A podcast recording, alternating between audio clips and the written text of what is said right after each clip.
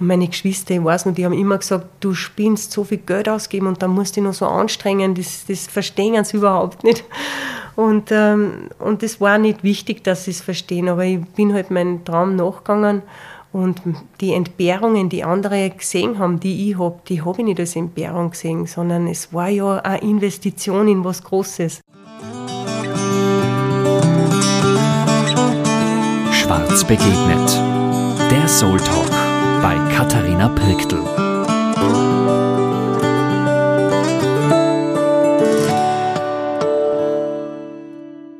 Herzlich willkommen zu unserem Podcast äh, Schwarz begegnet und äh, hört es vielleicht schon in meiner Stimme, wir haben schon ein bisschen geredet äh, und ich bin ganz, ganz wirklich glücklich, dass heute die Gerlinde Kaltenbrunner da ist. Herzlich willkommen, Gerlinde. Es ist uns eine so eine große Freude, dass du dir Zeit nimmst, zu uns in unserem Podcast zu kommen.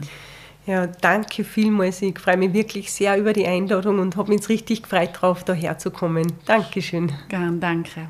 Ich muss, ich muss gleich sagen, ich habe es da schon ein bisschen äh, beim Stiergesteigen, Aufsteigen, ich bin zuerst mit dem Lift gefahren und natürlich habe ich dann im Lift die Gerlinde gesehen und habe gedacht, okay, mit der Gerlinde kann man nicht in den Lift fahren, da geht man natürlich äh, die Stufen. Aber ich habe es da schon beim Gehen gesagt, ich habe jetzt ein paar immer wieder erzählt, dass du kommst, weil ich mich so darauf freue. Und ich muss da wirklich sagen, und ich hoffe, du spürst das auch immer wieder, aber wahrscheinlich schon, ähm, dass jeder, und egal in welchem Alter, und ganz viele verschiedene Themen, egal ob Ernährung, eben Wandern, Bergsteigen, Sport, aber auch mit Yoga, mit wie geht man mit sich um, jeder, mit dem ich geredet habe, hat so wertschätzend über die geredet. Und wenn das deine Schwingung ist, die du hoffentlich immer wieder spürst, dann ist das ehrlich auf einem sehr hohen Niveau. Und deshalb freut es mich wirklich, und das möchte ich da sagen, es gibt so viele Menschen da draußen, äh, die die ähm, ja, nur, nur positiv sehen. Wie hm. geht es dir damit, wenn das so ist? Und ähm, ja, wie geht es dir damit? Einmal das einmal als erstes und vielleicht, dass du ganz kurz nochmal vorstellst für alle, die, die jetzt ähm, vielleicht noch nicht ganz genau einordnen können, mm. woher sie den Namen wahrscheinlich schon gehört haben. Ja, danke. Ja, was du jetzt gerade gesagt hast, das berührt mich natürlich wirklich sehr, weil mir direkt sagte das niemand und ähm, ich spüre in den Begegnungen mit den Menschen schon einfach ähm, auch gleich äh, eine große Nähe immer, weil weil ich spüre, dass die Menschen auch offen auf mich zugehen. Ich tue es natürlich auch und es ist immer Gegenseitigkeit und, und freue mich natürlich sehr, wenn, ähm, ja, wenn ich so schöne Begegnungen und auch Gespräche habe und ich habe wirklich, äh, wenn ich jetzt so zurückdenke, ich habe eigentlich, kann mich gar nicht erinnern, irgendwann einmal eine negative oder unangenehme Begegnung gehabt zu haben. Und das freut mich natürlich auch sehr. Es gibt so viele liebe Menschen auf der Welt und das ist einfach schön, äh, wenn man die trifft. Ja, mich kurz vorzustellen, mein Name ist Gerlinde Kaltenbrunner. Ich komme ähm, ursprünglich aus dem südlichen Oberösterreich, aus Spital am Büren, wo ich halt schon in jungen Jahren äh, die Berge kennen und lieben gelernt habe, muss ich sagen. Und bin äh, seit 2003 als Profi-Bergsteigerin unterwegs und habe wirklich meinen ganz großen Traum, meinen tiefen Wunsch äh, erfüllen können, nämlich das, was ich am allerliebsten tue, dann irgendwann auch beruflich auszuüben. Genau, jetzt vielleicht hilft es ein bisschen. Also, ähm, du bist eine österreichische Bergsteigerin, du bist die erfolgreichste Höhenbesteigerin der Welt. Das ist, äh, steht so drin. Und das lassen wir bitte auch so stehen, denke ich. Ähm, du hast ähm, wie viele Gipfel bestiegen, die über wie viele Meter sind? Ähm, also ich habe alle 8000er bestiegen. Es gibt 14 auf der Welt. Ähm, die sind alle über 8000 Meter hoch. Der höchste, den kennt jeder, das ist der Mount Everest. Und mir war halt vor allem wichtig, ähm, nicht die höchsten Berge irgendwie zu besteigen, sondern ich wollte das wirklich ohne Hilfe von Flaschensauerstoff machen und auch ohne Hochträger oder Sherpa-Unterstützung mit meinem Team gemeinsam äh, die Berge besteigen. Genau. Das war ja beim K2, ist das ja ganz was Besonderes zum Beispiel, oder? Oder ist das, stimmt das oder stimmt das nicht? ja, der K2, da muss ich jetzt fast schmunzeln, weil der, der hat mir wirklich so ganz, ganz äh, viel Erfahrung beschert, im, im, sehr viel positive Erfahrungen, aber auch sehr viel schwierige Erfahrungen. Und das äh, ist, glaube ich, kann man wirklich sagen, mit Abstand der schwierigste aller 8000er. Da ist auch der Normalweg unter Anführungszeichen sehr anspruchsvoll. Und ähm, da habe ich viele Versuche gebraucht, bis ich am Gipfel kommen habe dürfen. Und sechsmal hat es auf einer leichten Route nicht geklappt. Und wie ich mir dann eine noch schwierigere Route zum Ziel gesetzt habe, mit meinen Kollegen gemeinsam, haben wir dann den Gipfel erreichen dürfen. Und das Allerwichtigste war halt, wir haben wieder gemeinsam äh, gut äh, nach unten kommen können, äh, ins Basislager ohne Erfrierungen und einfach gesund. Und das war dann echt, äh, das ist ein Traum für mich in Erfüllung gegangen. Hm. Es ist ein Wahnsinn. Also ich bin, ja. Ähm, vielleicht, dass wir mal so am Anfang anfangen. Ähm, man lernt äh, eine Liebe kennen, sozusagen, die Berge. Und was macht, was sein für die Berge? Was ist dieses Bergsteigen für die? Und, und äh, wie bist du da hingekommen? Warum hast du das als Beruf gewählt? Hm. Ja, also die Berge sind für mich einfach unglaubliche Kraftplätze, muss ich sagen. Anders kann ich das gar nicht ausdrücken. Unglaublich äh, kraftvoll, anziehend, manchmal auch abweisend, aber in erster Linie wirklich für mich Kraftplätze, wo man zwar viel Kraft und Energie auch braucht, um sie zu besteigen teilweise, aber wo gleichzeitig so viel Kraft und Energie zurückkommt. Und äh, das ist was ganz Faszinierendes. Hm, ich habe ja das Glück gehabt, dass ich mehr oder weniger auch in den Bergen aufgewachsen bin, in Spital am Büren. Das sind nur niedrige Berge, maximal bis so 2.500 Meter hoch. Und der Gemeindepfarrer aus Spital am Büren war ein begeisterter Bergsteiger, ein damals guter Fösskletterer. Und der hat uns am Sonntag nach der Messe, wenn das Wetter schön gewesen ist, immer mitgenommen zum Bergsteigen. Und so habe ich da in jungen Jahren schon eintauchen dürfen ins ganz normale Bergwandern erst einmal, dann leichte Klettertouren. Das war damals eine Riesenaufregung mit zwölf Jahren meine erste Klettertour. Dann Vierengleitertouren, äh, dann die ersten Eisklettertouren mit dem Fahrer unternommen und so bin ich ins Bergsteigen gekommen. Ich habe damals schon gemerkt, immer wenn ich gewusst habe, wir gehen am Berg, war ich glücklich. Und so ähm, hat sich da wirklich in meiner Jugend schon äh, echte Passion aufgetan, nämlich das Bergsteigen im Sommer und das Skitouren gehen dann im Winter. Später das Eisklettern im Winter eben dazukommen so richtig. Ja, und, ähm, und so ist das intensiver geworden und es hat sich in meiner Freizeit dann alles nur noch ums Bergsteigen gedreht. Und wenn, dann lernt man ja was, oder die Eltern wählen vielleicht, dass man irgendwas macht, irgendeine Schule oder irgendeinen Beruf. Wie ist das da gegangen und wie hast du da deinen Weg gefunden? Ich finde das ja auch immer ganz spannend. Das ist ja ein bisschen, unü also dieser, das, den Sport als Beruf zu wählen, ist ja ganz ein schwerer ähm, Weg eigentlich, unter mhm. Anführungszeichen. Mhm. Auch für Familien oft, wenn sie so mitdenken. Und vom Gefühl her kann man da überleben und wie geht das? Genau, so ist es bei mir auch gewesen. Also ich habe äh, vorher ähm, schon einen ordentlichen Beruf erlernt, äh, also einen ordentlichen äh, im Sinne, was meine Eltern als ordentlich bezeichnen. Also ich habe äh, den Beruf der Krankenschwester erlernt, habe das Diplom gemacht und war sehr gerne als Krankenschwester berufstätig und habe aber so den tiefen Wunsch gehabt, vom Bergsteigen leben zu können. Ich wollte nicht unbedingt, ich wollte nicht Bergführerin werden, sondern einfach Bergsteigen gehen und habe dann das Glück gehabt, ähm, dass ich nach der fünften 8000er Expedition, das war der Nanga Parbat, ähm, da bin ich ziemlich genau 50 Jahre nach der Erstbesteigung durch den Hermann Buhl, Österreicher, damals am Gipfel gekommen und da zurückgekommen habe ich dann erste Interviewanfragen gekriegt und erste Sponsorpartner haben sich gemeldet und erste Vortragsanfragen habe ich gekriegt und damals habe ich mir gedacht, jetzt wage ich den Schritt und versuche mich mit dem Bergsteigen selbstständig zu machen. Und ich weiß noch, meine Eltern, die haben die Hände über den Kopf zusammengeschlagen, haben gesagt, wie willst denn du vom Bergsteigen leben können? Das geht gar nicht und so einen sicheren Beruf aufgeben. Die haben sich große Sorgen gemacht und ich mir überhaupt nicht. Ich habe mir gedacht, ich gehe überhaupt kein Risiko ein, weil wenn es nicht klappt, dann finde ich wieder einen Job als Krankenschwester oder ich war ganz offen, ich habe mir gedacht, ich kann ganz was anderes machen. Ich habe damals auch gedacht, ja, dann gehe halt auf eine Berghitten, da können sie mich sicher brauchen. da finden, also ich bin da ganz einfach an die Sache rangegangen, ohne Stress. Hab man nie, ich habe nie Existenzängste gehabt oder so. Aber die Familie hat das anders gesehen und meine Eltern, wir sind sechs Kinder, ähm, die wollten natürlich all ihre Kinder in sicheren Händen wissen, mit einem guten Beruf, einem ordentlichen Beruf und Bergsteigen, das haben sie sich nicht vorstellen können. Und ich habe es trotzdem probiert. Ich habe mir gedacht, ich schaue, ob was das macht und, und ob es geht. Und am Anfang war es mühsam natürlich, also vom finanziellen her, dass ich da irgendwie über die Runden komme. Aber ich glaube, das kennt ja jeder, wenn man was wirklich von innen aus aus tiefstem Herzen will und auch Großes vorhat, dann ist es so leicht, glaube ich, sich zu reduzieren und, ähm, und einzuschränken. Man braucht nicht viel, um, um zufrieden zu sein. Das habe ich schon auch gemerkt. Und äh, habe dann mein tägliches Leben auf ein Minimum reduziert, habe wenig Ausgaben gehabt, nur damit ich das Geld äh, sammeln kann und sparen kann für die Expeditionen. Und meine Geschwister, ich weiß noch, die haben immer gesagt, du spinnst so viel Geld ausgeben und dann musst du dich noch so anstrengen, das, das verstehen sie überhaupt nicht. Und, ähm, und das war nicht wichtig, dass sie es verstehen, aber ich bin halt meinem Traum nachgegangen und die Entbehrungen, die andere gesehen haben, die ich habe, die habe ich nicht als Entbehrung gesehen, sondern es war ja eine Investition in was Großes, nämlich da meinen großen äh, Traum zu leben letztendlich. Ja, und dann hat es irgendwann geklappt. Wann hast du deinen Traum für dich festgelegt, dass das dein Traum ist?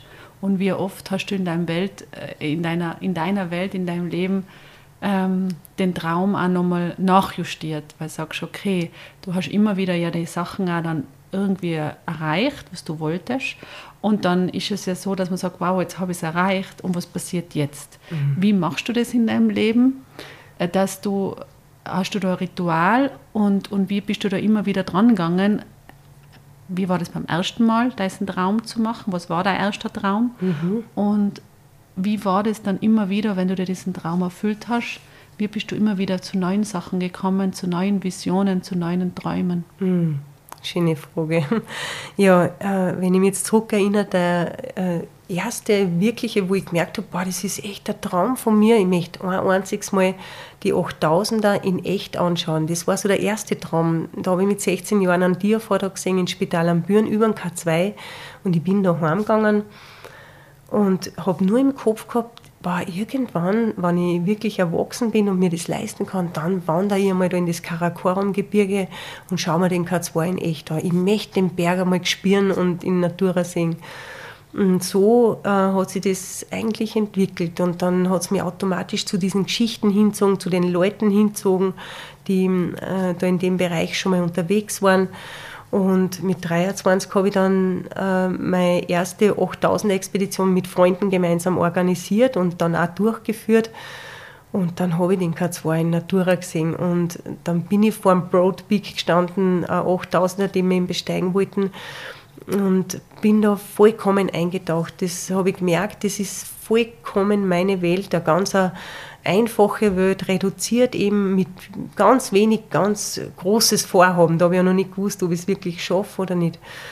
Und ähm, bei der ersten Expedition, da habe ich ja schon so viel gelernt damals äh, fürs Leben, für mich, was so wichtig war. Es hat mich so viel da schon geprägt. Ähm, und eins war klar, es gilt, geduldig zu sein. So, das war gleich mal das Erste, was mir so klar vor Augen geführt worden ist.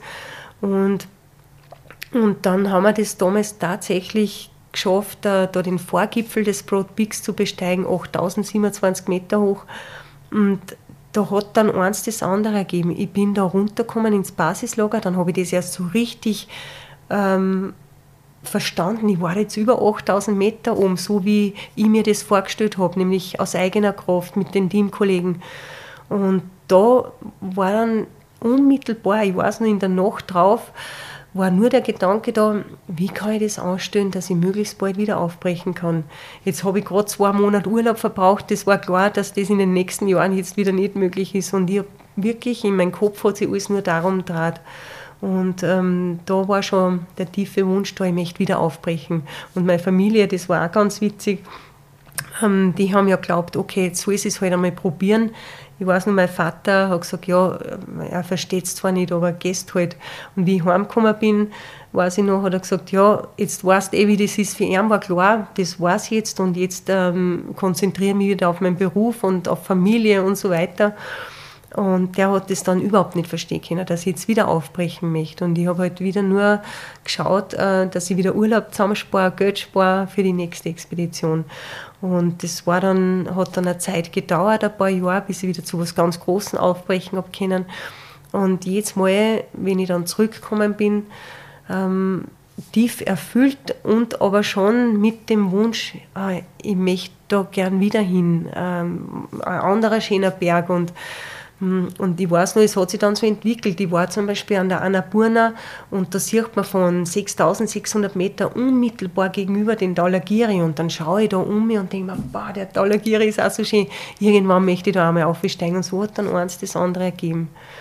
Und aber der Wunsch oder der, der, ja, der tiefe Wunsch, alle 8000er zu besteigen, ist erst relativ spät gekommen. An das habe ich gar nicht gedacht. Ich habe mich immer von eins auf das andere konzentriert. Und erst nach dem Kantschenzönger, das ist der dritthöchste 8000er, sehr schwieriger 8000er auch, mm, damals, wie ich zurückgekommen bin und im Basislager gesessen bin und aufgeschaut habe und wir haben das gut geschafft, da war dann so der, der Gedanke da, ich würde so gern irgendwann einmal auf jeden der 14 8000er gestanden haben. Aber ob das mit K2, mit Everest auch funktioniert ohne Flaschensauerstoff, das habe ich ja nicht gewusst. Und da war aber schon für mich klar, wenn es nicht gehen sollte, dann sind die Berge einfach zu hoch für mich. Also für mich war nie in Frage gekommen, da zu Flaschensauerstoff zu greifen. Habe ich auch nie mitgehabt. Das war mir halt einfach wichtig. Wenn du ähm, redest, also du sprichst ja ganz oft eben von diesen diesen Kollegen oder wie sagt man? Äh, Team, Teamkollegen, Teamkollegen, genau. genau. Mhm. Und ähm, das scheint dir sehr wichtig zu sein. Ähm, was bedeutet das für die, auch beim Bergsteigen, ähm, Teamkollegen zu haben? Was ist passiert da beim Bergsteigen? Wie, wie Kollege ist man da? Was kann mhm. man sich da vorstellen und was muss man da mitbringen, dass man dann auch als Kollege agiert? Auch in Notsituationen wahrscheinlich? Wird jeder ein bisschen anders agieren wahrscheinlich. Und was bedeuten für die generell Beziehungen? Hm, schöne Fragen. Ja, also Teamkollegen sind ganz, ganz wichtig. Also das ist mitentscheidend äh, beim Unterwegssein, dass man mit Menschen unterwegs ist, denen man vertrauen kann, äh, wo ein ganz offener und ehrlicher äh, und auch warmherziger sage ich, ähm, Umgang da ist, wo man respektvoll miteinander spricht ich bin ähm, meistens oder fast immer in sehr kleinen Teams unterwegs. Manchmal habe ich nur einen Teamkollegen gehabt oder eine Teamkollegin. Und oft waren wir zu dritt und am K2 waren wir zu sechs zum Beispiel. Aber da ist eben wichtig, dass äh, zwischenmenschlich einfach passt, ähm, dass da nicht einer sie über den anderen stellen möchte, sondern dass wir ganz gleichwertig unterwegs sind und alles wirklich in Ruhe aussprechen können, dass man ein, ein feines Gespür füreinander entwickelt, gerade in einem Team von sechs Leuten, dass man spürt, wie geht es denn dem anderen überhaupt, äh, braucht der heute einmal Unterstützung oder vielleicht tat ihm ein Gespräch gut oder ist besser mal gar nichts zu sagen.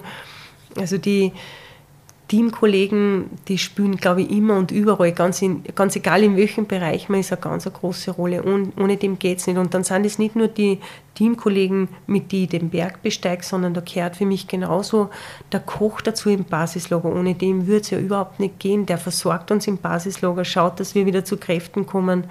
Hm, dann sind es oft äh, Talträger, die unsere ganze Ausrüstung und die Lebensmittel für zwei Monate ins Basislager transportieren.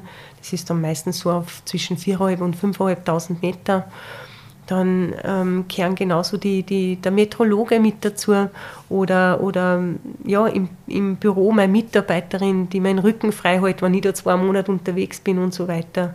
Und so sehe ich das immer als großes Team im Hintergrund, was da mit agiert letztendlich. Und das ähm, ist voll wichtig und entscheidend. Und wenn, wenn ich mit Menschen gehe, äh, ich glaube, das Zwischenmenschliche, egal was man tut, ist mindestens genauso wichtig wie das Talent oder die Fähigkeit selber.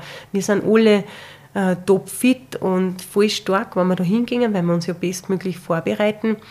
Und wenn aber dann die Charaktere nicht zusammenstimmen, dann kann man nur so viel Zeit, dann gelingt das Unternehmen oder das Vorhaben einfach nicht. Und ich habe das halt auch schon öfter mal beobachtet, dass wirklich Top-Bergsteiger unterwegs waren miteinander, beste Voraussetzungen gehabt hätten, aber zwischenmenschlich einfach nicht zusammengekommen sind, wo jeder halt äh, leider, wir haben alle ein Ego, aber halt dann ein sehr starkes Ego sehr äh, rausgekommen ist und im Kopf durchsetzen wollten und das funktioniert da nicht das ist kein Ego-Trip, da muss man miteinander agieren und, und schauen, dass man dass das für alle passt letztendlich. Und darum äh, Team ganz entscheidend oder die Teamkollegen und Beziehungen insgesamt ähm, ich glaube, wir sind alle irgendwie miteinander in Beziehung. In dem Moment, wo wir zwar sprechen, sind wir in Beziehung miteinander. Äh, wir beziehen uns aufeinander sozusagen und Beziehung in der Partnerschaft mit Lebenspartner ist für mich auch ganz wichtig und, und wertvoll. Und überhaupt die Beziehung zum Menschen mm, finde ich so schön, wenn man es gut gestaltet, wenn man mit, äh, mit guten Werten unterwegs ist. Und ich glaube, das äh, Grundbedürfnis hat wahrscheinlich fast jeder Mensch, dass er eigentlich ein guter Mensch sein möchte. Aber manchmal gelingt es halt mehr und manchmal weniger. Und manchmal verliert man dann das Wichtige und Wesentliche ein bisschen aus den Augen. Aber hm, kann man da immer wieder reflektieren und das, das tue ich sehr gern eigentlich, dass ich mich da auch selber beobachte, manchmal, was geht da jetzt in meinem Kopf vor, in meinen Gedanken vor, in der Beziehung auch, äh, dass ich wirklich zuhöre, was mein Partner zum Sagen hat oder meine Partnerin, je nachdem, mit wem ich gerade sprich. Hm, das habe ich gemerkt, das ist voll wertvoll, um Missverständnisse auch in Beziehungen zu vermeiden, so gut es geht. Mhm. Wenn man losgeht auf einen neuen Weg, egal jetzt ob auf einen Berg oder Wanderung oder einen neuen Lebensabschnitt oder egal, bereitet man sich ähm, in dem Fall ja vor. Also wenn ich jetzt ins Hotel gehe, dann gehe ich einfach arbeiten, weil ich das einfach jeden Tag mache. Und mhm. dann gibt es aber schon so große Sachen manchmal im Leben, wo man sagt, okay, du musst, da bereite ich mich jetzt vor. Bei, bei den Touren, was du machst, ist Vorbereitung wahrscheinlich eine ganz wichtige Sache. Was kann man sich da vorstellen? wie muss man sich körperlich darauf vorstellen, also vorbereiten, was, was muss man ähm, für seinen Geist tun, für das Mentale und, und auch, aber auch für das ganze Feinstoffliche, also für seine Seele, wenn man da unterwegs ist. Mhm. Wie bereitet man sich da vor? Gibt es da einen Unterschied, ähm, wie du die früher vorbereitet hast, vielleicht, wo du ganz unkompliziert einfach gestartet hast oder mhm. hat es das gar nicht gegeben? Mhm. Und ist das ein Unterschied ähm, zu ähm, der jungen Gerlinde äh, und der ein bisschen weiseren Gerlinde, erfahreneren Gerlinde, sagen wir mal so. Also in Bezug auf Körper, Geist und Seele. Mhm. Die Vorbereitung für irgendwas Neues, Großes, mhm. Schönes. Eine sehr schöne Frage. Es war eine Frage, die ich überhaupt noch nie gestellt gekriegt und finde ich super. Mhm, weil ich bin tatsächlich am Beginn sehr unbedarft dran gegangen. Ich habe gar nicht gewusst, was mich wirklich erwartet. Und habe mir gedacht, ja, starten wir einfach, bereiten wir uns da vor. Ich trainiere viel. Die Begeisterung von innen außer war da. Das war mit das Wichtigste, die Motivation für alles. Mm, und so bin ich gestartet. Und mit diesen Erfahrungen der ersten Expedition eigentlich schon, mm, habe ich schon gemerkt, okay, ähm, war erstens ich, ist mir sehr vor Augen geführt worden, wie gefährlich das sein kann, wie schnell man eigentlich das Leben lassen kann, wenn man nicht ganz achtsam ist und ganz konzentriert ist und wirklich sich selber wahrnimmt. Das habe ich gleich bei der ersten Expedition lernen dürfen. Ich muss meinen Körper wirklich wahrnehmen. Ich darf mich nicht selber irgendwie anschwindeln oder irgendwas schön reden, was vielleicht nicht so ist, sondern ich muss ganz ehrlich mit mir selber sein. Das war so eine, eine wichtige Erkenntnis damals für mich, ähm, um da wirklich gut drauf und vor allem auch wieder gut runterzukommen.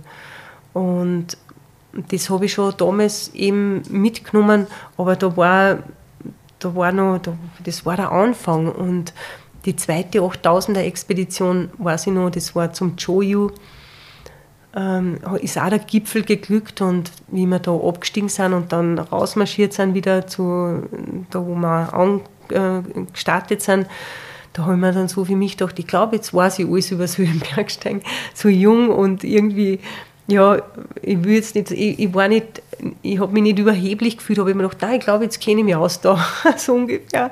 Und Jahre später oder heute muss ich da selber so lachen über mich, weil ich mir gedacht habe, äh, was war ich da für Greenhorn eigentlich? Da habe ich überhaupt noch nichts gewusst oder nur an Funken gerade einmal eingeschnuppert und äh, wirklich äh, gelernt habe ich dann bei jeder Expedition nach und nach und ich glaube, das hört sowieso ein Leben lang nicht auf, in, in allen möglichen Bereichen. Aber mh, mm, ich habe dann schon angefangen, mich viel akribischer darauf vorzubereiten, von Expedition zu Expedition noch mehr ähm, geschaut, äh, was kann ich körperlich optimieren und auch mental, wie kann ich noch mehr zur Ruhe kommen zum Beispiel und äh, wie, wie kann ich den Fokus noch besser halten und das war äh, dann 2003 nach dem Nanga Parbat, 5. 8000 Expedition, das war sie.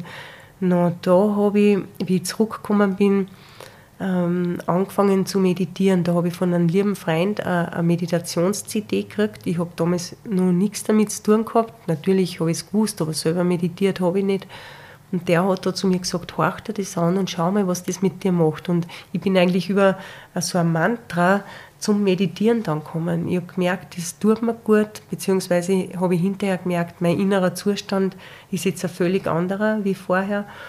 Und so bin ich da letztendlich dann zum Meditieren gekommen. Äh, hab am Anfang bin ich auch sehr unbedarft rangegangen, habe mich hingesetzt, habe mir gedacht, ja, äh, jetzt einmal nichts denken ja, so einfach ist das nicht.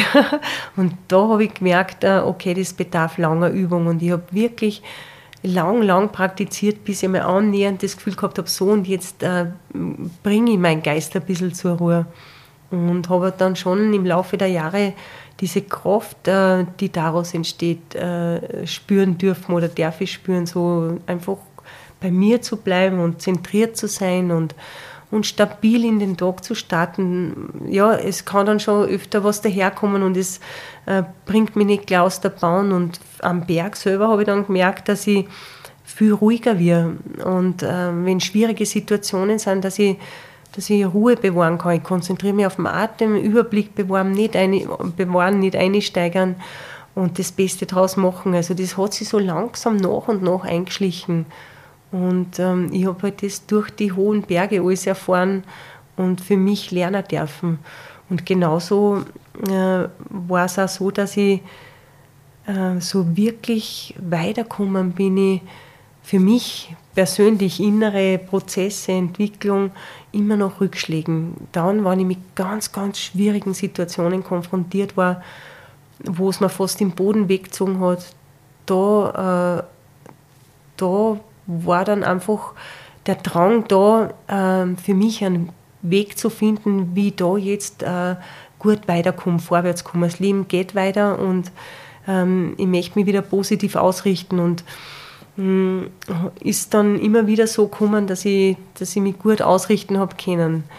Und äh, habe einfach gelernt, ja, gewisse Geschehnisse kann man nicht rückgängig machen, die sind passiert und die Güte anzunehmen. Wenn ich mich da dagegen wehren würde oder in Widerstand gehen würde, weiß ich, würde es mir nur Energie kosten und die Situation würde sich eigentlich nur verschlechtern und sicher nicht verbessern. Und, und darum war klar, irgendwann, okay, annehmen, was ist und trotzdem nach vorne schauen und wieder ins Leben vertrauen.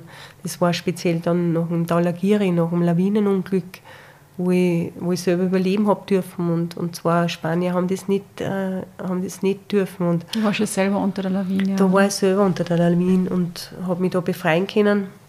Mhm, nach, ähm, ja, wie, könnte sagen, ja, wie durch ein Wunder. Ich glaube einfach, dass ich großen Beistand gehabt habe, muss ich ehrlich sagen. Mhm. Und dass meine Zeit halt einfach noch nicht um war und dann eine Aufgabe Wort oder Wort hat oder sicher Wort für mich. Und, mm, und da habe ich dann wieder lernen dürfen, wirklich ins Leben zu vertrauen, weil ich habe da geschwind so einen Zwang entwickelt. Da habe ich gedacht, ich halte es nicht mehr aus in einem Zelt da oben am Berg. Ich habe Panik gekriegt, dass ich, dass ich da jetzt wieder weggerissen werde. Das hat mich schon eine Zeit lang verfolgt. Und mit so ganz bewusst sich da darauf zu besinnen, okay, es ist passiert und entweder ich muss jetzt eine Entscheidung treffen, das war für mich dann so ausschlaggebend. Da war ich auf 6600 Meter oben und habe es nicht ausgehalten im Zelt. Und in der Früh war ich dann so wirklich äh, total geschlaucht und, und erschöpft halt. Und mit dem wirklich bewusst sagen, okay, ich vertraue darauf, dass ich gut geführt bin und ich vertraue darauf, dass ich die bestmöglichen Entscheidungen triff.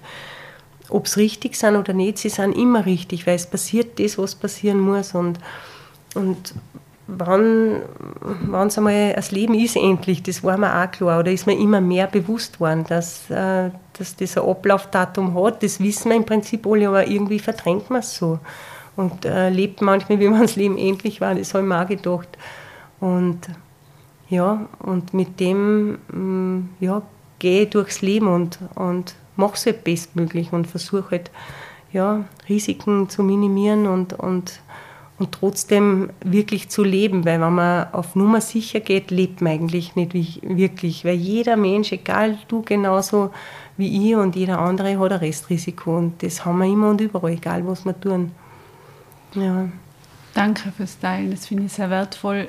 Wenn Hast du ein Mantra? Ich finde das mit den Mantras immer sehr wichtig und mit dem, wie du sagst, man muss sich manchmal auch was sagen, innerlich für sich selber und reflektieren. Ähm, hast du ein Mantra, das du gerne teilen würdest oder mhm. könntest mit uns, wo du sagst, hm, das, ist, das könnte Menschen gut tun? Mhm. Ja, auf jeden Fall. Also hm, zum einen, ähm, also höre ich, das war eben das äh, entscheidende Mantra, wo ich zum Meditieren gekommen bin, das ist das Om Triambakam. Äh, das, äh, du kennst das wahrscheinlich vom Hein Brat. Die Version äh, mag ich besonders gern, mit der gehe ich besonders in Resonanz, aber es gibt da andere schöne Versionen, andere Melodien. Und das ist halt das größte Heil- und Segensmantra überhaupt. Ich muss sagen, ich habe das damals nicht gewusst, wie ich das gehört habe. Das habe ich erst viel später erfahren. Aber ich habe gemerkt, dass es heilsam ist. Ich habe es gespürt richtig. Mhm. Und, ähm, und her ja das wirklich jeden Tag. Ich habe das dann auf Expedition mit dabei gehabt, immer. Ich habe es auch jetzt immer dabei. Und, ähm, und das wird vor allem rezitiert, wenn, wenn jemand Geburtstag hat, aber auch wenn jemand krank ist, ist es sehr heilsam wenn jemand sein Sein verändert, ähm, ist sehr äh, ja, heilend letztendlich. Und auch wenn man ganz Großes vorhat oder vor Schwierigkeiten steht, ist sehr hilfreich. Und äh, das ist so schön, weil ähm, die, die Einheimischen, die, sei es äh, egal, ob es Buddhisten sind, Hinduisten, das hört jeder, ganz egal welche Religion und Herkunft. Und die sagen auch, es wirkt bei jedem, egal ob er daran glaubt oder nicht. Und das finde ich so besonders schön und das ist so spürbar. Und ähm, ja, das begleitet mich seit damals wirklich äh, jeden Tag. Und dann hat sich das auch irgendwie so entwickelt. Ich habe ähm, so ein Armbandel, mein Talisman, das habe ich seit der ersten Expedition mit dabei. Das ist ein, ein tibetischer Türkis. Und äh, die, die Storner, die stehen für Kraft, Energie, Erfolg, Gesundheit und Dankbarkeit. Und ähm, irgendwann war das einmal so, wo ich vor mir angefangen habe, da war ich vor, in einer ganz schwierigen Situation am Berg und ich habe gemerkt, das ist so kräfteraubend und vor mir war so irgendwie da, ich habe Kraft, Energie, Erfolg, ich bin gesund und dankbar. Das habe ich mir so langsam gesagt, Schritt für Schritt und immer und immer wieder über Stunden. Und das hat mich da durch diese Schwierigkeiten gebracht, wie Autosuggestion letztendlich. Aber ich habe es halt dann als mein Mantra bezeichnet. Und das äh, verwende ich immer, wenn ich irgendwo ähm, vor großen Herausforderungen bin, jetzt auch körperlich vor allem, äh, am Berg, wenn ich bis zu Hüften im Schnee stecke und die Spur dreht, dann Schritt für Schritt, ich habe Kraft, Energie, Erfolg, ich bin gesund und dankbar. Schritt für Schritt sage ich das. Und ich spüre das richtig. Ich spüre dann die Energie und die Kraft. Und ich habe das schon ein paar Menschen halt so erzählt. Das ist ja doch irgendwie was sehr Persönliches. und Persönliches. Und, ähm, und eine Freundin von mir, die war am Choyu mhm. unterwegs und hat mich dann von 7400 Meter über das Satellitentelefon angerufen und hat halt geschildert, es ist so schwierig und sie weiß nicht, ob es das schafft und ähm, es ist so anstrengend und dann habe ich das ähm, gesagt, was ich da oben immer tue, mhm. mitgeben.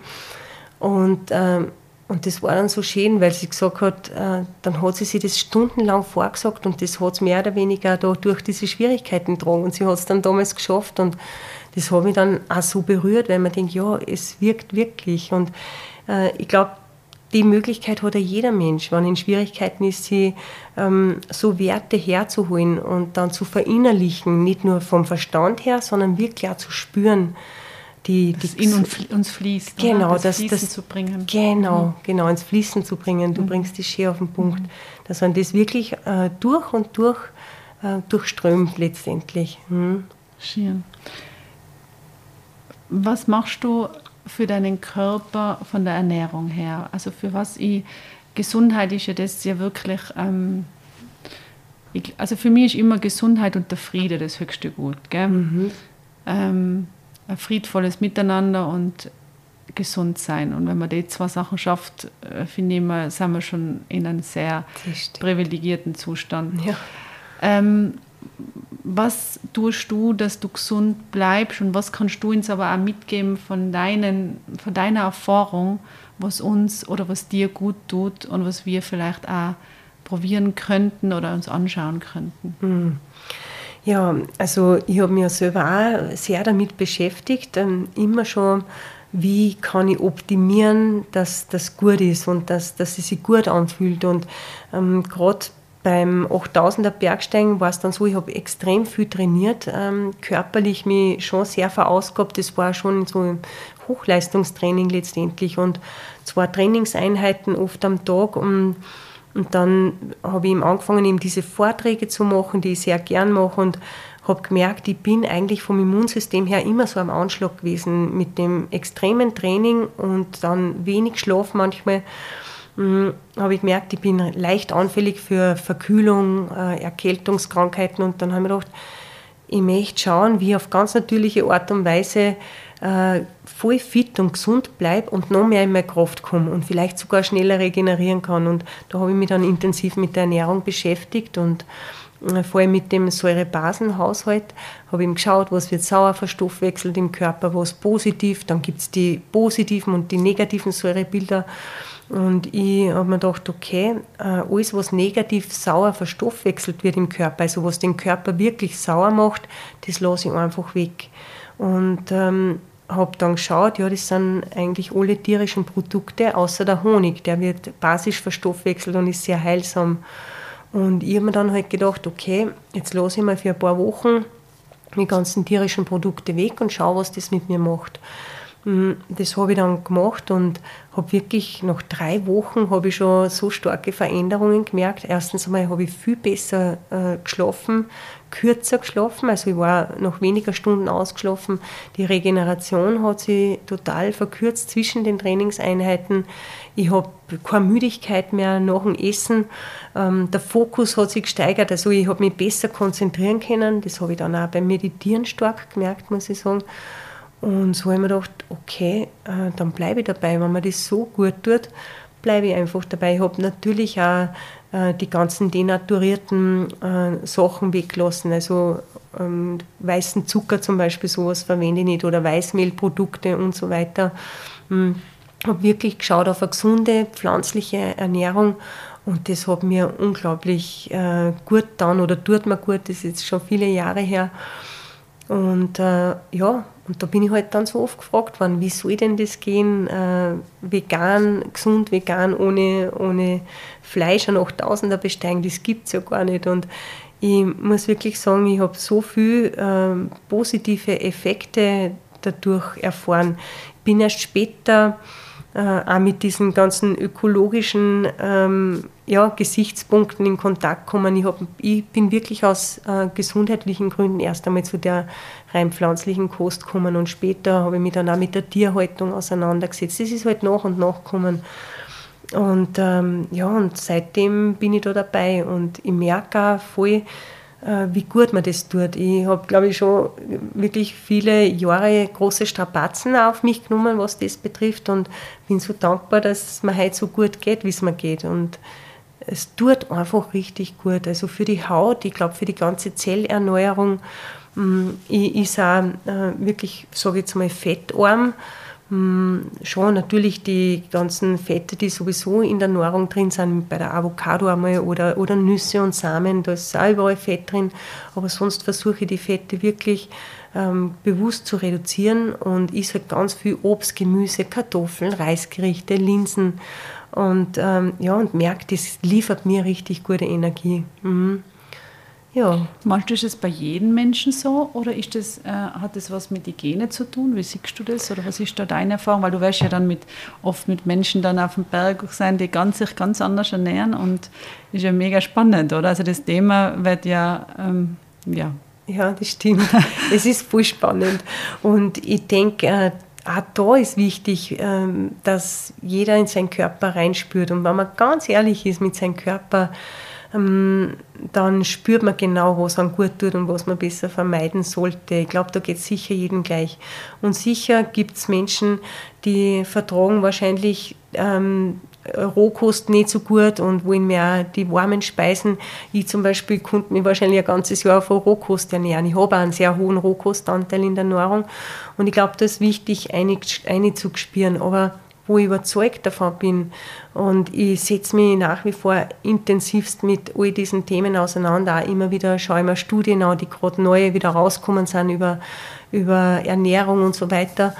Und ähm, eins, glaube ich, zieht sie wirklich äh, durch letztendlich und das ist, dass, dass man eine fettarme äh, Ernährung grundsätzlich gut tut und ähm, und in den ganzen Eiweißen oder auch im Fleisch ist automatisch auch, auch wenn es ein mageres Fleisch ist, es ist trotzdem viel Fett drinnen. Und äh, ich glaube, dass generell viel zu viel davon verzehrt wird. Und dementsprechend sieht man, dass es halt viele Zivilisationskrankheiten gibt mit den ganzen Gefäß, Herzkranzgefäßveränderungen und so weiter, Diabetes. Das lässt sich sicher zu einem Großteil oder ich möchte fast sagen, sicher vermeiden, wenn man auf eine gesunde pflanzenbasierte Kost umstellt oder vorwiegend wenigstens. Es muss ja nicht radikal sein, aber einfach ein Bewusstsein schaffen, dass man einfach die Sachen reduziert, die wirklich viel Fett enthalten und, und denaturiert sind. Und äh, ja, weil die Ernährung ist das eine, was im Körper ähm, gesund erhalten kann oder aber auch krank machen kann. Und dann gibt es eh noch so viele andere Einflüsse, weil die ganzen Pestizide und äh, die ganzen Spritzmittel, Herbizide, Fungizide, was da gibt und der Elektrosmog und der Stress, den so viele Menschen haben, das macht auch alles im Körper sauer. Und, ähm, und darum äh, glaube ich, ist so wichtig, dass man da auf allen Ebenen ansetzt. Äh, nicht nur beim Essen, sondern generell schaut, was tut den Geist gut mit Möchen, Themen befasst man sich wirklich? Ist es notwendig, jeden Tag am Abend vor dem Fernseher zu sitzen und die negativen Nachrichten anzuhören? Hm, das, das ist alles nicht zuträglich für Körper, Geist und Seele. Hm, da ist doch viel schöner, irgendeinen inspirierenden Text noch zu lesen am Abend.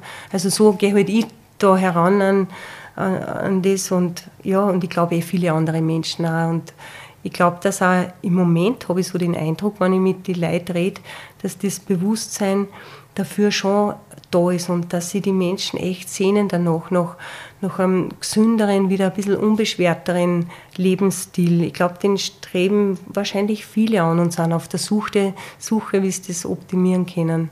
Ganz sicher sogar. Das, ja, und du hast es am Anfang ja immer wieder gesagt. Ähm, dass die so auf der Welt oft, äh, wenn du unterwegs bist, äh, diese Einfachheit sehr, ähm, das für die dann immer ganz ein wichtiger Wert wird und das dich sehr inspiriert hat, äh, wenn du das wieder siehst, diese Einfachheit. Hast du am Anfang, weil der Luca, der das eingestellt hat, mhm. hat eben auch gefragt, was, was hast du mitgenommen immer auf diesen, das ist gar nicht so einfach, wenn man irgendwo hinreist und dann geht man wieder zurück oder man macht irgendwas und man ist dann voller Inspirationen.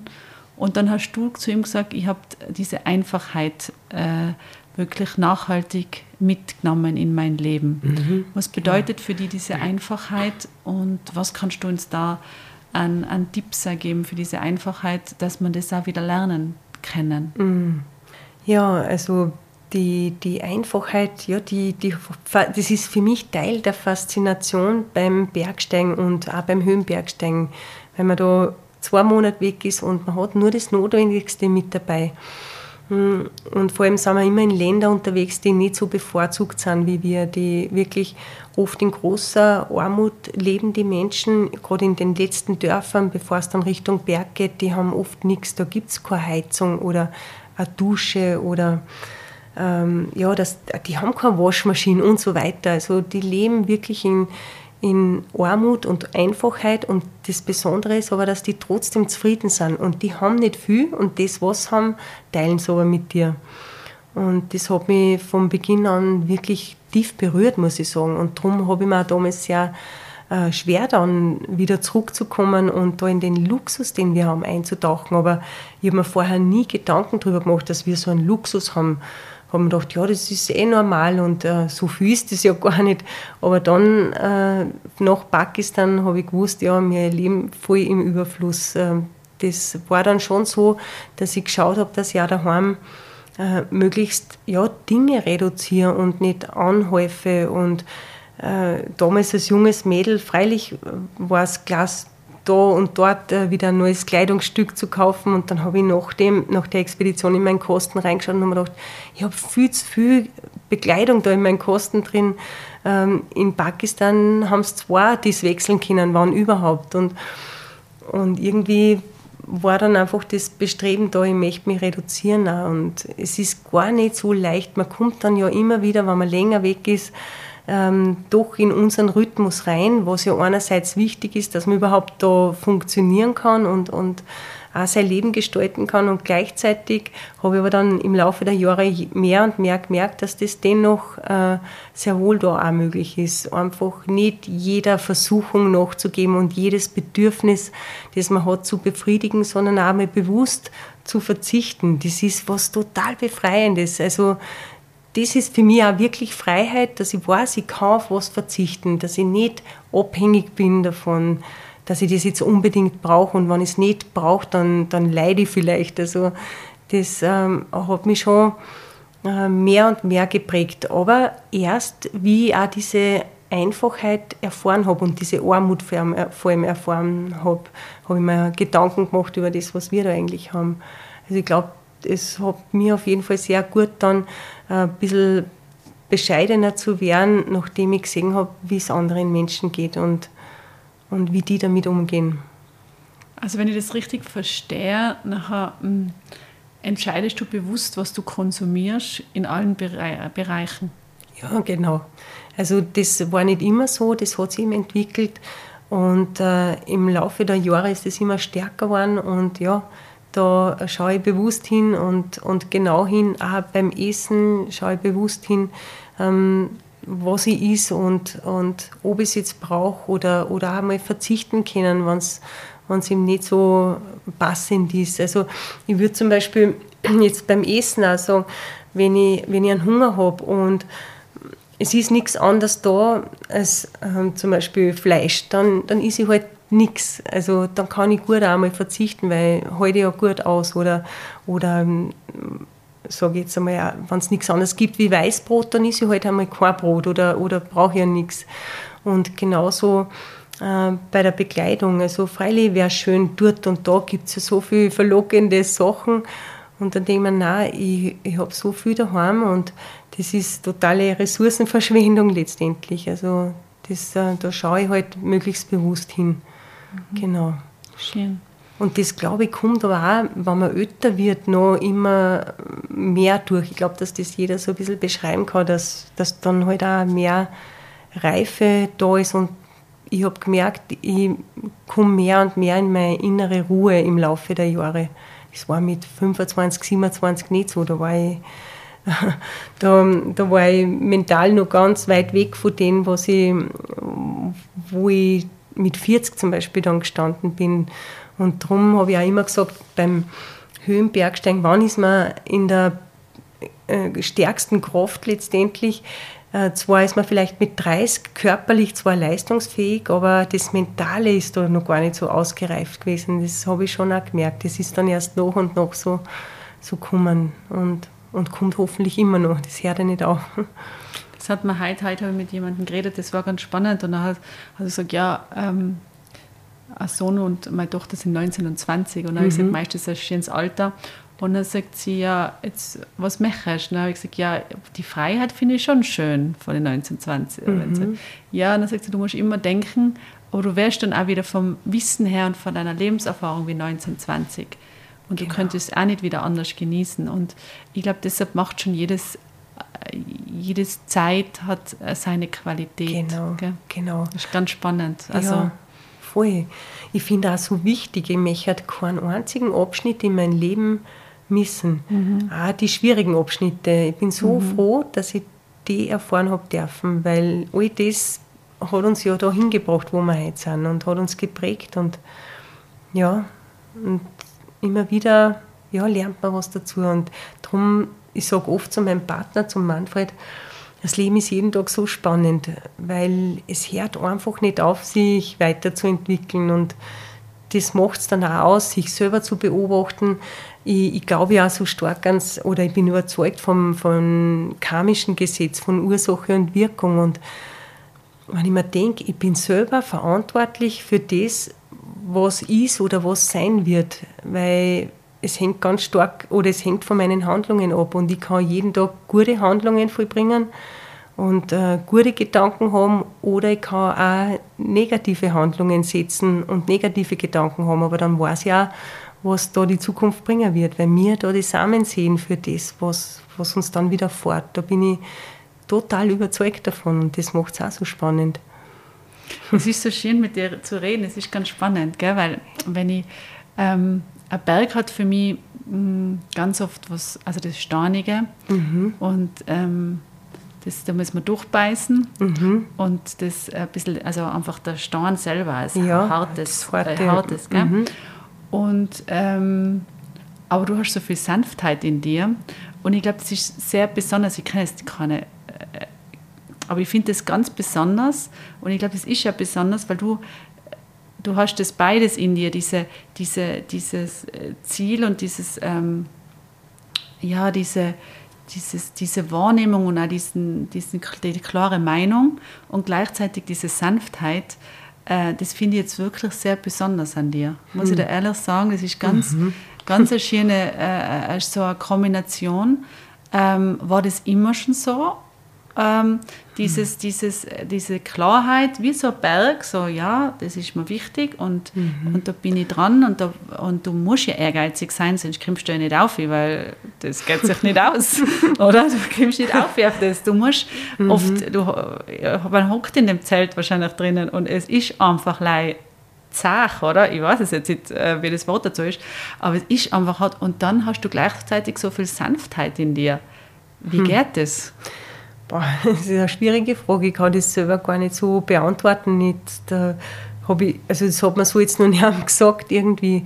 Aber die, die Klarheit, die ist mehr und mehr gekommen. Also ich weiß, also meine Geschwister, meine Eltern haben gesagt, dass ich als Kind schon sehr äh, klar gewusst habe, was ich gern möchte und was ich nicht möchte. Nur war es halt damals schwierig, das genauso auszuleben. Da habe ich mich halt auch fügen müssen, aber dass ich da schon so in die Richtung gegangen bin. Und ja, die Sanftheit, hm, das kann ich jetzt gar nicht so sagen. Ähm, irgendwie so. Das Urvertrauen, weißt du, das ist das, so, ich kann das nicht erklären. Das ja, so. also Urvertrauen, das, das glaube ich, habe ich wirklich. Ich vertraue einfach in eine höhere Kraft. Und die, die hab ich, das habe ich schon seit der Kindheit.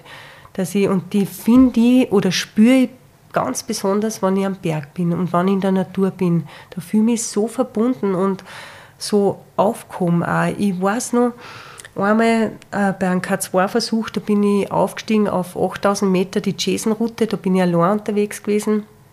Und mein Kollege, der hat schon früher zurück müssen und von der anderen Route sind kasachische Bergsteiger raufgekommen und die haben gesagt, wir treffen uns um auf 8000 Meter. Die kommen von der einen Seite, die von der anderen. Und da war dann auf 7800 Meter äh, ist ein starker Sturm aufgekommen und es hat total zugezogen und ich war da ganz allein, äh, schon drei Tage unterwegs und da war ich so mit mir selber, äh, also halt so ganz nur ich und der Berg.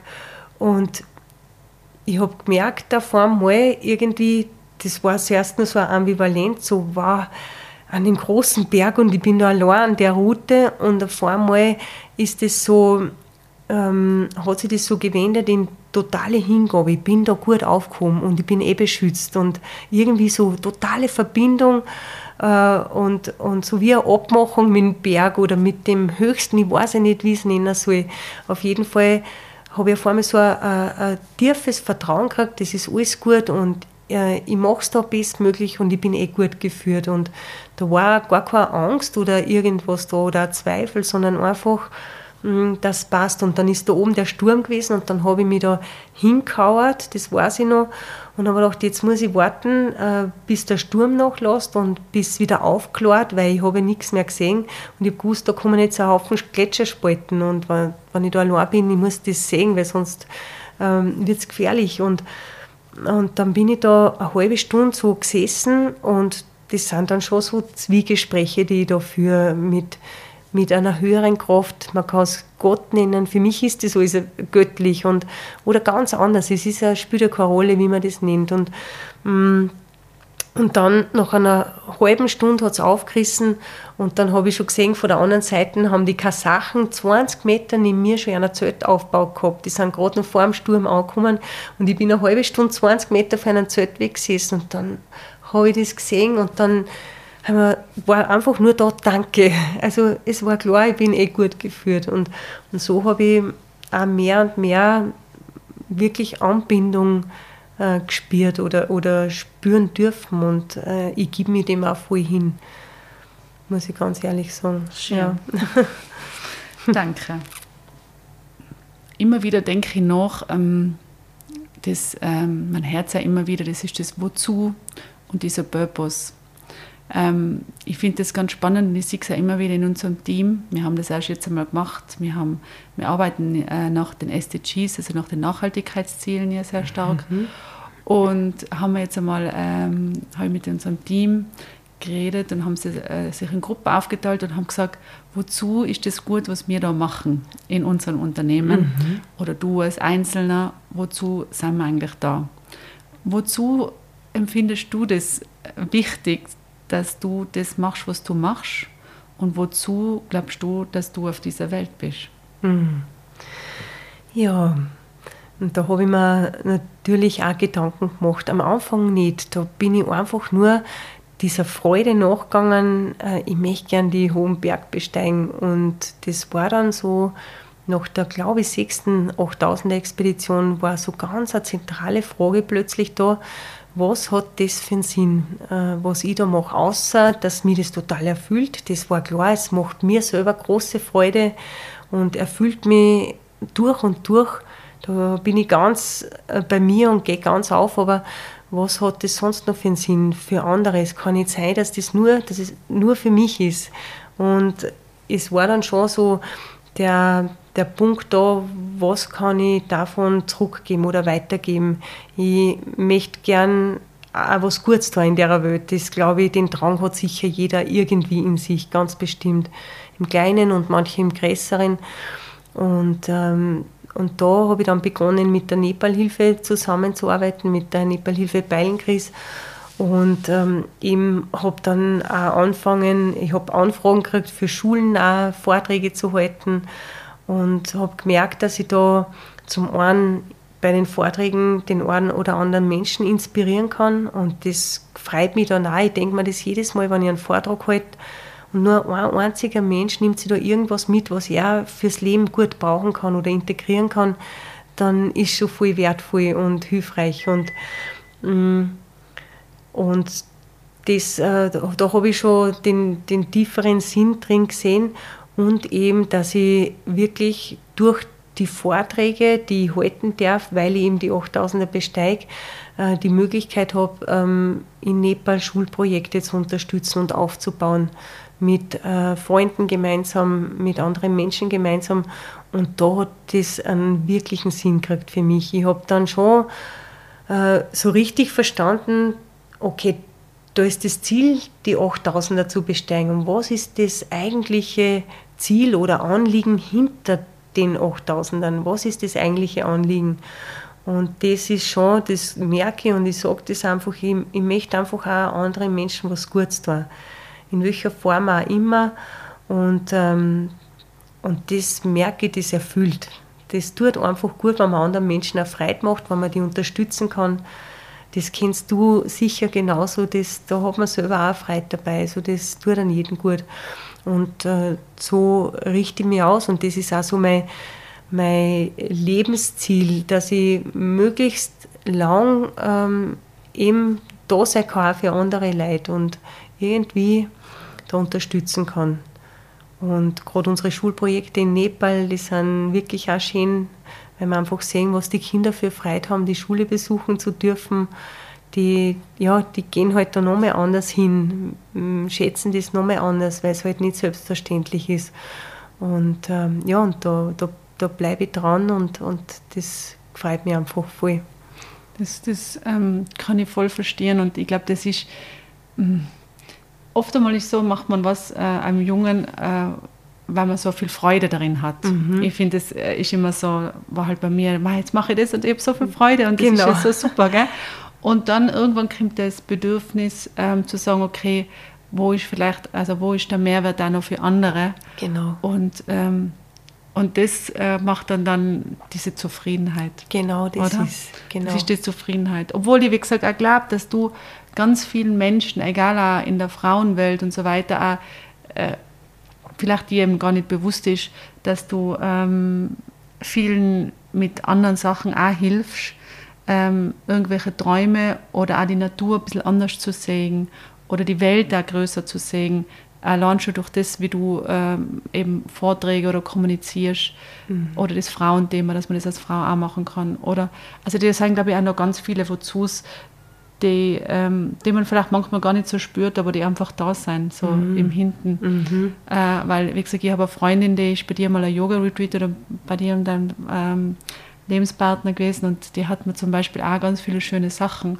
erzählt, ähm, wo du geholfen hast mit mhm. vier Sätzen. Also ich glaube, äh, es gibt viele Wozus. Mhm. Und hm. ähm, schön ist, wenn aus einer Freude dann irgendwann äh, was kommt, was man halt äh, vielleicht nur in der Hand hat. Gell? Und da ja. ist das äh, ganz wunderbar. Mhm. Ja, schön. Das, äh, das freut mich. wenn, wenn da was ankommt und ja, oft braucht es gar nicht viel, um andere zu unterstützen, das muss ich auch sagen. Mhm. Oft ist es im ganz Kleinen ähm, für einen selber vielleicht ganz klar und für einen anderen kann das aber vielleicht die Welt bedeuten. Also, genau. Das ist echt schön. Deshalb glaube ich, dass du ganz viele Wozus hast. Hm. und einen extremen Sinn, Sinn äh, hat, dass du hm. das machst, was du machst und dass du das bist, was du bist. Hm. Danke auf jeden Fall. Ähm, du hast schon mal am Anfang erzählt, dann habe ich mir das vorgenommen und das vorgenommen. Und dann haben wir ja schon über die Träume geredet. Ähm, wie wichtig ist für dich äh, einen so den nächsten Traum zu haben oder den nächste, das nächste, was du erreichen möchtest? Oder, oder ist das jetzt egal? Hm. Also ich, ich merke schon, dass ich grundsätzlich bin ich ein Mensch, der, der sich gern was vornimmt. Ähm, das das habe ich immer noch, muss ich wirklich sagen. Also jetzt auch auf der, auf der ganz ähm, grobstofflichen Ebene, dass ich noch gern, ich habe noch einen Berg, der ist so in mir drin, wo ich mir denke, da würde ich so gern noch mal hingehen. Das ist ein schöner 7000er in Pakistan. Und äh, wenn das möglich ist, freut mich das, aber wenn es nicht ist, dann ist es nicht. Also ich würde es nicht irgendwie sowieso nicht auf Biegen und Brechen, schon gar nicht, aber da merke ich, der, der taucht immer wieder auf und wo ich mir denke, das wäre wär wirklich schön, wenn ich da noch mal hin darf. Und vielleicht äh, passt ja und dann, dann würde ich da nochmal hingehen. Das ist wirklich was, äh, wo ich mir gern nur erfüllen würde. Wenn es geht, ist gut und wenn es nicht geht, ist es aber genauso gut. Und, ähm, und sonst ähm, ist einfach so, äh, mein, mein höchstes Ziel ist, ist schon so, ja, die Ausrichtung noch auch spirituell zu wachsen. Ich meine, das klingt vielleicht sonderbar, aber das ist schon so das, das Streben nach dem Höchsten, mhm. ganz ehrlich. Ähm, das, das begleitet mich und es ist irgendwie so, auch für mich ist so wichtig, da kann ich mit meinem Partner auch ganz gut drüber reden, so mir schon vorzustellen, ähm, auf welcher Ebene richte ich mich aus und da kehren eben alle Ebenen dazu. Das ist so die, die, die Ebene der, ähm, ja, das, das Grobstoffliche, sage ich, wo, wo Familie, Arbeit drinnen ist, soziales Umfeld, ganz wichtig, ähm, dass man ein Dach über dem Kopf hat, dann die Ebene der Talente, also so mein, sage ich jetzt einmal, Talent oder, oder das, was halt ich gern tue und was ich glaube ich auch nicht so schlecht kann, das, das Bergsteigen und, und Höhenbergsteigen. Und äh, irgendwo so die Frage, was ist, wenn irgendwas wegbricht? Und ich bin aber nur da unten angesiedelt, unten jetzt ohne Wertung, aber wenn ich meinen ganzen Fokus nur auf mein, auf mein, mein Haus lege, auf vielleicht Familie lege und das ist wichtig und wertvoll, auf die Freunde lege und irgendwas passiert da oder bricht dann weg, mein Haus brennt ab oder, oder ich verliere äh, einen geliebten Familienangehörigen, wenn ich da nicht mich höher ausrichte, dann bricht für mich eine Welt zusammen. Und dann bin ich vielleicht sogar lebensunfähig, weil ich keinen Weg mehr sehe oder keinen Sinn mehr sehe. Und wenn ich mich aber nur, wenn, dann das, wenn ich mich auf die Talente noch fokussiere und denke mir, okay, ich habe ja noch mein Talent und das bricht weg, weil ich eine Verletzung habe und nicht mehr Bergstein kann oder sei es bei einem Klavierspieler, der vor mir nicht mehr Klavier spielen kann oder sonst was, man weiß ja nicht. Wenn, wenn ich da nicht noch ähm, mich höher ausrichten würde, höher nur im Sinne von, ähm, von weg von dem materiellen und, und emotionalen, ähm, dann, dann könnte es ja sein, wenn ich das alles nicht mehr habe, dass mein Leben dann keinen Sinn mehr macht. Und darum habe ich mich auch viel mit dem beschäftigt, äh, was gibt es da noch mehr. Und darum ist für mich auch die, die spirituelle Ausrichtung, die Ausrichtung zum Allerhöchsten, die Auseinandersetzung schon mit Leben und was kommt danach, äh, eine ganz wichtige. Und, äh, und ja, auch da noch mehr zu erfahren und mich da noch weiter zu entwickeln sozusagen. Mhm.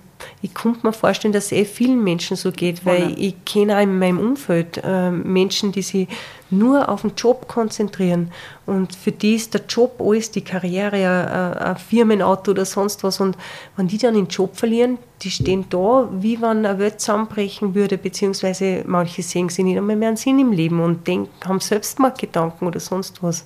Und darum finde ich das so wichtig, dass man sich da noch auf den anderen Ebenen gut ausrichtet und, und Stabilität erfährt und, und das große Ganze sieht und nicht alles nur reduziert auf die eine Ebene zum Beispiel. Mega wichtig.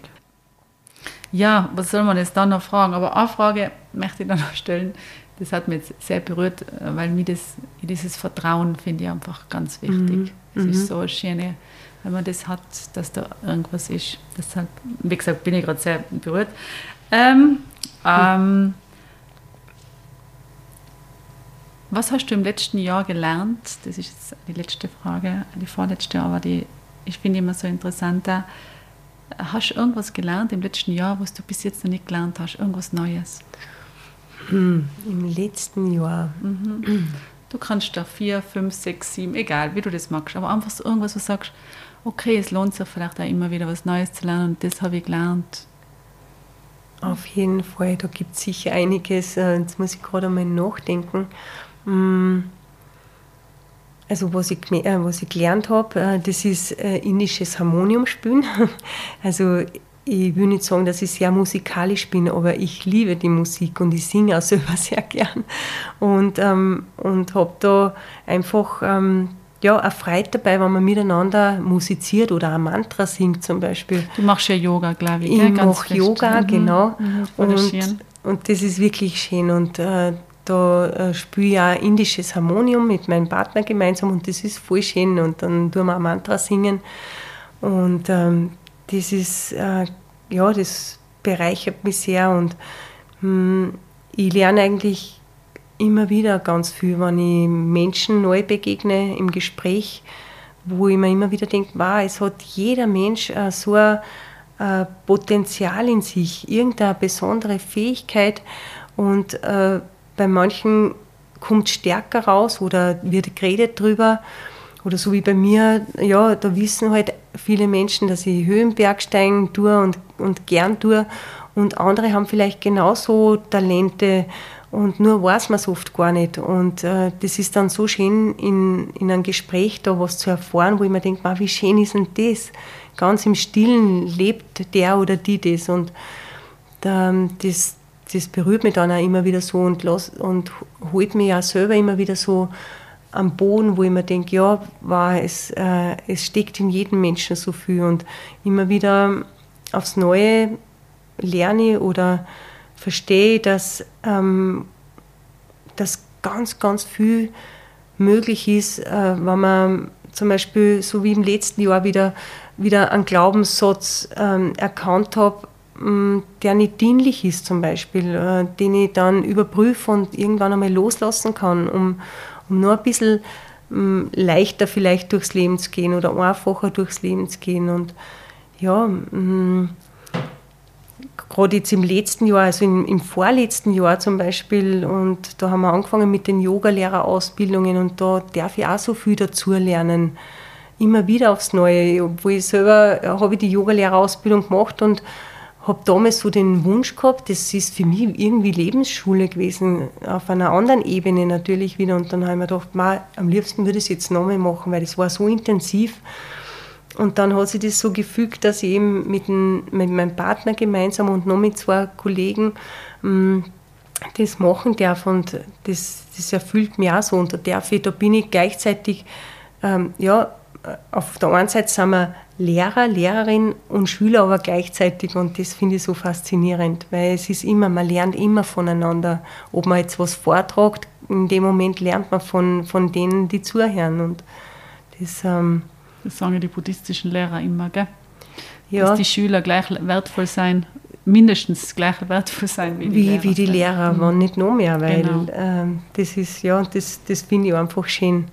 Ja, und, ähm, und dann, also, ähm, was ich im heurigen Jahr, ich möchte so gerne noch andere Sprachen lernen. Also, das, ich habe noch so viel vor, wo ich mir denke, ja, das wäre so schön, einmal Griechisch zu lernen. Also ich bin gerade so mit, mit ersten Wörtern dabei, weil, weil, weil ich das auch so schön finde und vor allem auch merke, wie die Menschen dankbar sind, wenn man ein paar Wörter in ihrer Sprache spricht, so wie in Pakistan auf Urdu, gerade zu fragen, äh, wie geht's dir denn oder danke, ich bin satt oder ein paar Kleinigkeiten, wenn sie an das Essen noch herstellen oder noch was geben möchten, da macht man diesen Menschen so eine Freude und das kommt automatisch zurück. Also wenn ich Freude mache, dann kriege ich auch Freude. Also das ist immer Geben und Nehmen und das ist so schön.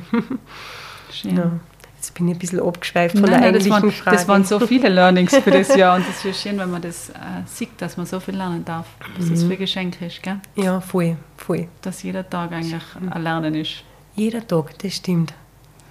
Ähm, mhm. Eine Frage noch, wenn es ein bisschen stressiger wird, ähm, hast du noch irgendeinen Tipp? Also wie das, äh, die Atmung hast du gesagt und so weiter, aber gibt es noch irgendwas, was du sagst, äh, bei stressigen stressige Zeit, stressiger Tag, stressige Minute, irgendwas passiert. Mhm. Wie machst du das? Hm.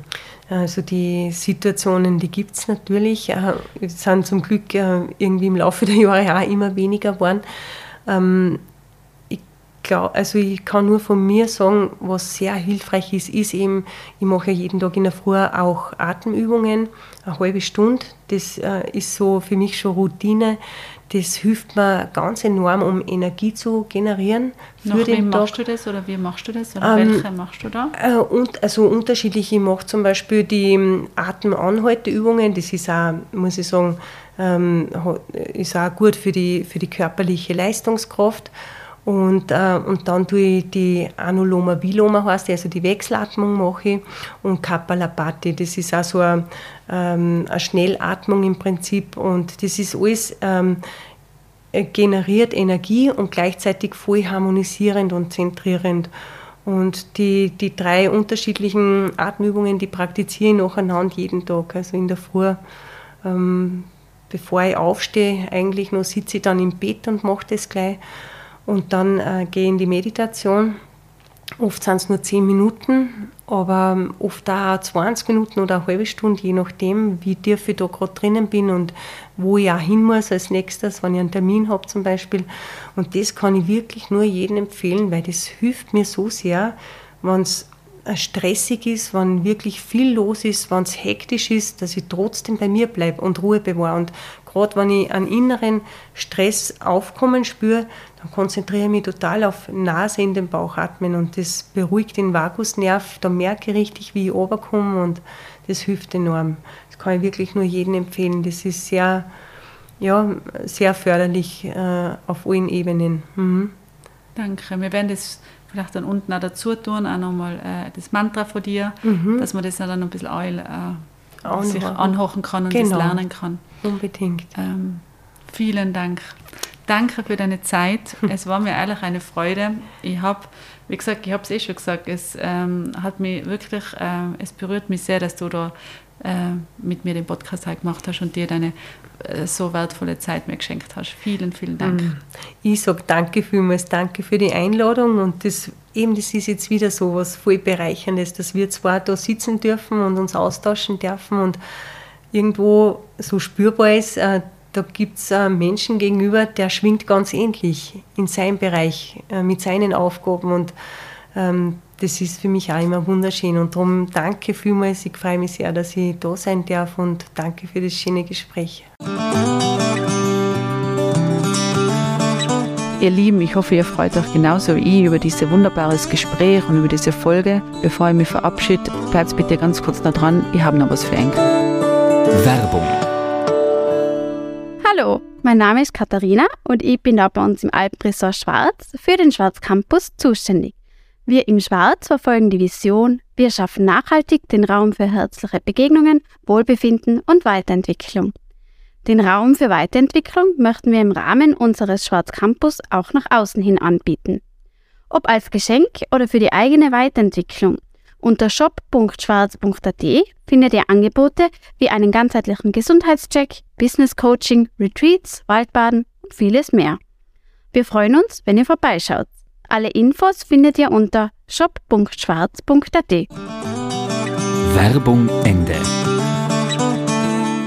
Vielen Dank, dass ihr heute mit dabei wart. Folgt uns, dem Alpenressort Schwarz, doch gerne auf Facebook, Instagram und TikTok. Falls ihr Themenvorschläge, Fragen oder Feedback für uns habt, bitte schickt es uns gerne an podcast.schwarz.at. Und was uns auch mega freuen würde, wenn es unseren Podcast bewertet, äh, das wäre wirklich ein Geschenk für uns. Ein Blumenstrauß. Liebe Grüße, eure Katharina.